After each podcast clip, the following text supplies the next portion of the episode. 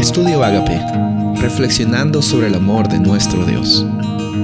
El título de hoy es Las obligaciones del pacto. Génesis 18, 19.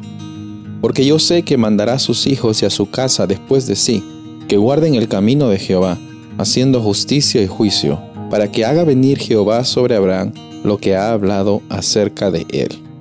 Este versículo que hablamos está en el contexto de la intercesión que Abraham estaba haciendo con Sodoma y estas son las palabras que Jehová dice acerca de Abraham, que él iba a ser una nación grande, versículo 18, capítulo, eh, capítulo 18, y, versículo 19 también diciendo, yo sé de que él va a mandar a que sus hijos guarden el camino de Jehová.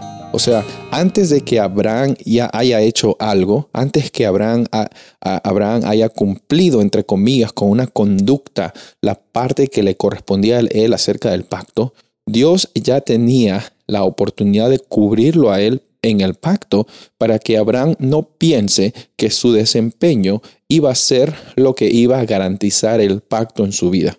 Ah, no quiero confundirte en esta ocasión. La obediencia a Dios es una es una oportunidad de vivir en el pacto de Dios.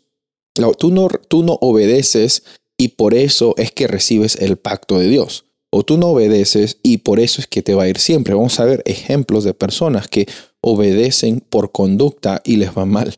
O también obedecen de mala gana y les va bien. ¿Por qué? Porque a veces eso que les va bien y les va mal son realmente juicios que nosotros expresamos según nuestra poca perspectiva de la vida. Sin embargo, Dios nos invita a nosotros a considerar el pacto no como una obligación, sino como una experiencia que nosotros estamos viviendo. Vemos en el versículo 18 y el 19 del capítulo 18 de Génesis, de que Dios está diciendo a Abraham, a él mismo, sabes que yo sé de que tú vas a guardar el camino de Jehová y sabes que todo lo que se ha hablado de ti va a ser una realidad. Mira, eso obviamente está en la decisión de Abraham, pero Dios ya está viendo el potencial que Abraham tenía para tener una experiencia de ser padre de multitudes a pesar de sus dificultades. Estamos hablando a pesar de los errores y los resbalones que Abraham se dio. Dios lo estaba considerando a él como una persona que iba a buscar la justicia y el juicio, que no le correspondían a él, sino a un Dios que le otorgaba eso a él. Esa es la justificación.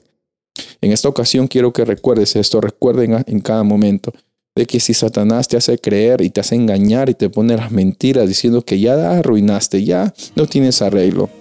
Recuerda de que hay un Dios que está estableciendo un pacto no por las cosas que tú estás haciendo. Él es fiel a su parte del pacto y si tú y yo en algún momento hemos caído, hemos tenido algún tipo de tropiezo así como Abraham, buscar la justicia, el justo se levanta, camina y sigue adelante, es una oportunidad también para que el nombre de Dios sea glorificado porque Él es el que lo puede todo y puede restaurarlo todo. Soy el pastor Rubén Casabona y deseo que tengas un día bendecido.